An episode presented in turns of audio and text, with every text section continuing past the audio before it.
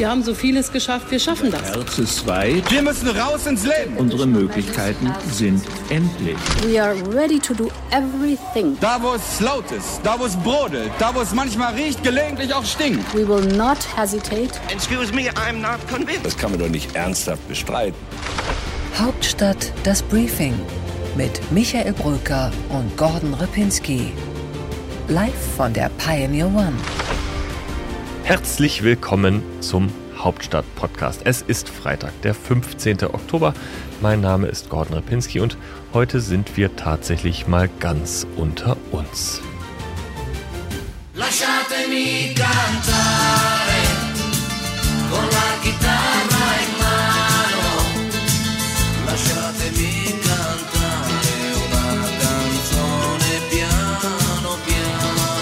Mein lieber Kollege Michael Brücker hat sich eine Woche Auszeit genommen.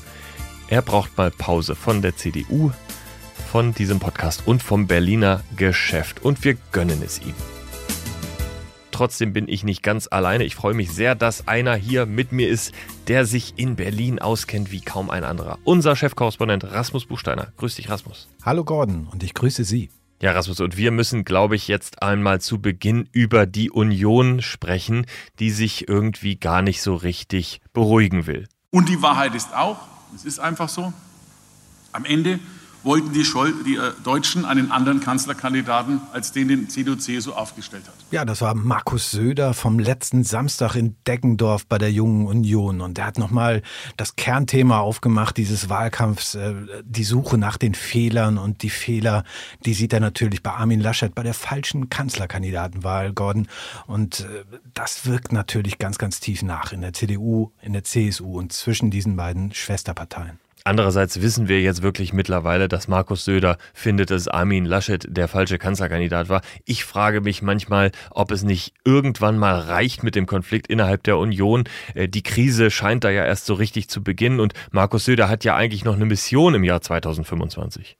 Tja, die Kanzlerkandidatur sprichst du an, aber ich glaube, dahin ist noch ein langer, langer Weg. Und was wir jetzt sehen, wichtiger Termin, der Deutschlandtag der Jungen Union, Söder kneift. Söder hat abgesagt und das kommt bei der Jungen Union, dem Nachwuchs der CDU in erster Linie gar nicht gut an und äh, er hat vielleicht, das ist eine Mutmaßung, ein wenig gefürchtet, ein Scherbengericht. Und die Rednerliste ist ja ganz interessant. In Münster bei diesem Deutschlandtag, da stand nicht nur Söder eigentlich drauf, da steht auch Armin Laschet und einige der Bewerber, die jetzt für die Nachfolge sich in Stellung bringen, was den CDU-Vorsitz betrifft. Und das ist ja ein hochinteressantes Bild. Da gibt es fünf Männer im Kern, die sich bewerben, alle aus Nordrhein-Westfalen. Man fragt sich ein bisschen, ob das jetzt der Aufbruch der Union ist. Wir haben in diesem Podcast das ja auch schon diskutiert, aber es ist doch dramatisch, Rasmus. Wir haben Söder gegen Laschet, wir haben Söder gegen die JU, wir haben Merz gegen Brinkhaus, gegen Spahn und der bayerische JU-Chef, der noch gegen Schäuble wettert und die Frauen gegen die Männer. Äh, was ist da los? Alle gegen alle. Wenn du mich fragst, Gordon, wer wird da eigentlich als Sieger hervorgehen, als CDU-Chef, neuer CDU-Chef werden, dann kann ich es dir eigentlich auch noch nicht sagen. Das hängt nämlich ganz, ganz, ganz doll vom Verfahren ab. Entscheidet das Herz der Partei oder entscheidet der Kopf am Ende? Ja, und was würde der Kopf und was würde das Herz entscheiden? Rasmus, was ist deine Sicht auf die Dinge? Ja, das Herz wäre sozusagen die Variante Mitgliederentscheid, Mitgliederbefragung. Und da muss man, glaube ich, kein Prophet sein, wenn man sagt, Friedrich Merz hat die aller, allerbesten Chancen. Genau, was reimt sich auf Herz? Friedrich Merz. So würde ich es nämlich eigentlich auch sehen, äh, dass äh, tatsächlich Merz ja schon derjenige ist, bei dem man irgendwie sagen könnte, äh, er hätte es jetzt in gewisser Weise verdient, obgleich er natürlich nicht den Aufbruch symbolisiert. Aber ähm, es ist trotzdem vom Prozess auch erstmal ganz interessant, sich das vorzustellen, wie das ablaufen kann. Also wird das eine Mitgliederbefragung so ähnlich, wie sie bei der SPD lief, dann würde es tatsächlich so sein, dass es ein Mitgliedervotum geben würde würde, das dann der Parteitag mutmaßlich im Januar bestätigen müsste. Ich glaube, dann hätte Merz in der Tat die besten Chancen.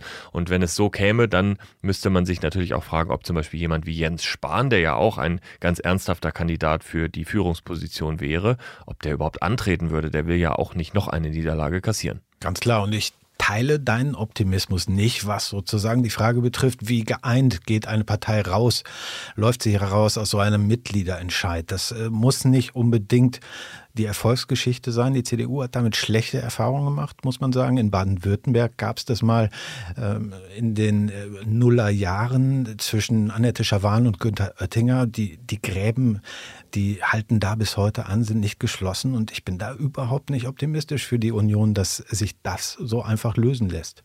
Bei der SPD ist es so, dass äh, durch die Wahl von Saskia Esken und Norbert Walter Borjans eben ganz viel Druck aus der Partei rausgelassen wurde und dadurch eben auch so eine Kanzlerkandidatur und am Ende eben auch der Wahlsieg von Olaf Scholz möglich wurde. Ich glaube nur, bei der CDU ist es im Moment einfach so, äh, dass es keine eindeutige Lösung gibt, dass der Ruf nach Mitgliederbeteiligung eben ja auch viel größer wird, äh, als er je war in dieser Partei und deswegen in irgendeiner Form wird es das geben. Gut, es läuft auf März hinaus. Wir haben fünf Kandidaten, wo das Ich tatsächlich groß geschrieben wird, in Großbuchstaben. Und interessant wäre für mich, wenn es gelänge, dass sich das Kandidatenfeld vorher nochmal lichtet, dass äh, sich gewisse Kandidaten zusammenschließen. Da gibt es ganz, ganz interessante Figuren im Umfeld.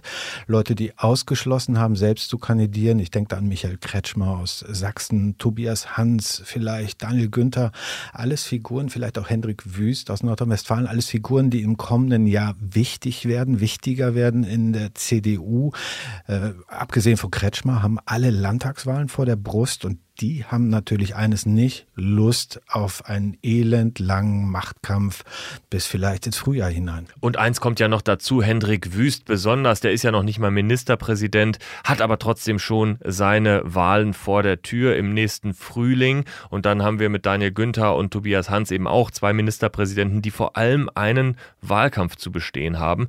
Diese drei Landtagswahlen, Nordrhein-Westfalen, Saarland, Schleswig-Holstein, das sind die, die haben 2017 Martin Schulz die Kanzlerkandidatur verhagelt. Und jetzt kann es dann tatsächlich äh, einige Jahre später für die CDU sich genau ins Umgekehrte schlagen und dann eben für die SPD womöglich äh, positiv ausgehen oder für die CDU und diese drei Hoffnungsträger äh, zu einer echten Bürde werden. Gut, man muss sich aber auch anschauen, was tut sich im Bundestag, was tut sich im Bund. Und da muss die ideale Aufstellung gefunden werden für die Oppositionsrolle. Und viele in der Partei sagen, da haben wir diese Woche auch nachgehört, das geht eigentlich gar nicht, dass man einen Parteivorsitzenden hat und einen Fraktionsvorsitzenden und dass das zwei verschiedene Figuren sind. Ralf Brinkhaus, gut, der ist bis zum Frühjahr gewählt jetzt erstmal. Aber es kann eigentlich nicht sein. Und das ist auch kein Erfolgsrezept. Das ist äh, vielleicht auch, wenn wir uns erinnern, Angela Merkel hat in dem Moment, in dem sie Parteichefin war, sehr schnell erkannt, dass sie auch den Fraktionsvorsitz haben muss. Sie hat damals Friedrich Merz an die Seite geschoben. Und sowas ähnliches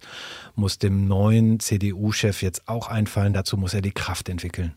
Und es ist ja auch die Frage, ob der CDU-Chef in Personalunion dann womöglich als Fraktionschef auch ein echtes Gegengewicht werden würde zu Markus Söder, der ja eben die Kanzlerkandidatur 2025 im Auge hat, oder ob es dann eben eine Konstellation wird, wo kein klares Machtzentrum in der CDU vorhanden ist, dann kann man eigentlich schon gleich sagen, okay, Kanzlerkandidatur geht eben nach Bayern. Ja, schichten wir mal ab. Wer hat eigentlich ein gutes Verhältnis nach München zu, zu Markus Söder? Friedrich Merz hat es nicht. Ja, sehr problematisch. Das kann man auf jeden Fall sagen. Jens Spahn hat es versucht, sich zu erarbeiten. Man muss sehen, wie belastbar das ist. Äh, von Carsten Linnemann, Norbert Röttgen weiß man da nicht so viel. Ich glaube, dass Ralf Brinkhaus über keine guten Drähte nach München verfügt. Ich glaube, im Bundestag arbeitet er ganz gut mit Alexander Dobrindt zusammen, aber Gordon, du hast recht, diese Frage CSU, CDU, das wird sich stellen nochmal. Es gibt ja auch kein klares Verfahren für die Kanzlerkandidatur. Da war man ja zu lange dran gewöhnt, dass immer die Kanzlerin nochmal kandidiert und nochmal kandidiert. Und deshalb ist unklar, Hauen und Stechen darf es nicht nochmal geben. Kurios jedenfalls, dass trotz dieser ungeklärten Führungssituation immer noch, immer wieder CDU-Politiker betonen, dass man ja trotzdem bereit wäre, Jamaika zu verhandeln. Es ist irgendwie so ein Running Gag geworden, dass man noch dazu bereit ist. Zum Beispiel Paul Ziemiak, der hat das diese Woche auch nochmal gesagt gibt mehrere Koalitionsmöglichkeiten und wir glauben, dass Jamaika eine Riesenchance wäre für dieses Land und unser Angebot bleibt bestehen und äh, nicht nur die Union hat die Nummer von Armin Laschet, auch FDP und Grüne und sie wissen, an wen sie sich wenden können. Ja, ich kann mir das überhaupt nicht vorstellen, dass noch jemand irgendwie versucht, äh, bei Armin Laschet anzurufen, zwecks Koalitionsbildung. Ich glaube, wenn die Ampel scheitert, unwahrscheinlicher Fall, dann äh, sind wir nicht bei Jamaika. Dann äh, werden Grüne und FDP nicht als nächstes sagen, na okay, dann mit der Union. Dann ist tatsächlich die nächste Option die einer GroKo geführt von einem Bundeskanzler Olaf Scholz und der SPD. Auch dann müsste man sich allerdings fragen, mit wem man eigentlich in der CDU verhandelt. Naja, Rasmus, wir werden es erleben und wir werden uns im Deep Dive um die andere Seite kümmern. Die, die wirklich verhandeln und den Verhandlungsführer Olaf Scholz.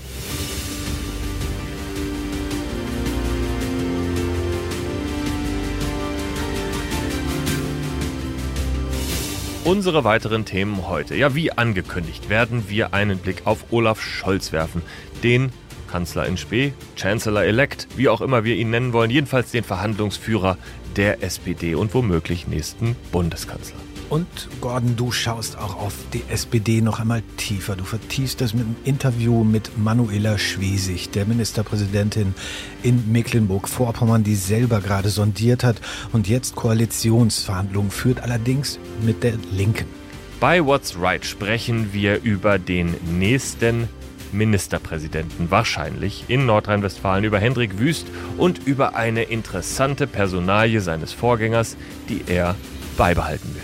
Bei What's Next sprechen wir über Corona. Ich habe gesprochen mit Gesundheitsminister Klaus Hollitschek von der CSU aus Bayern. Er leitet gerade die Ländergesundheitsministerkonferenz und hat am Montag zu Gast den RKI-Chef Lothar Wieler, der schwer in der Kritik steht im kürzesten Interview der Berliner Republik, unserer beliebten Rubrik Einsatz zu, habe ich gesprochen mit Markus Hurek. Er ist CVD, Chef vom Dienst beim Fokus Magazin und unter Mensch und Licht veröffentlicht er bei Instagram wunderbare Schwarz-Weiß-Fotografien aus der Berliner Republik.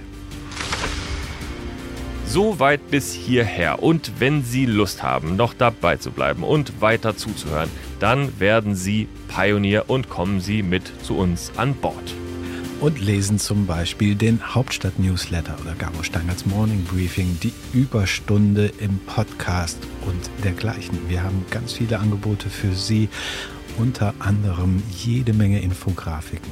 Wenn Sie dabei sein wollen, dann funktioniert das am besten über join.thepioneer.de. Kommen Sie zu uns, kommen Sie an Bord der Pioneer One und seien Sie mit dabei. Hauptstadt das Briefing mit Michael Bröker und Gordon Ripinski. Live von der Pioneer One.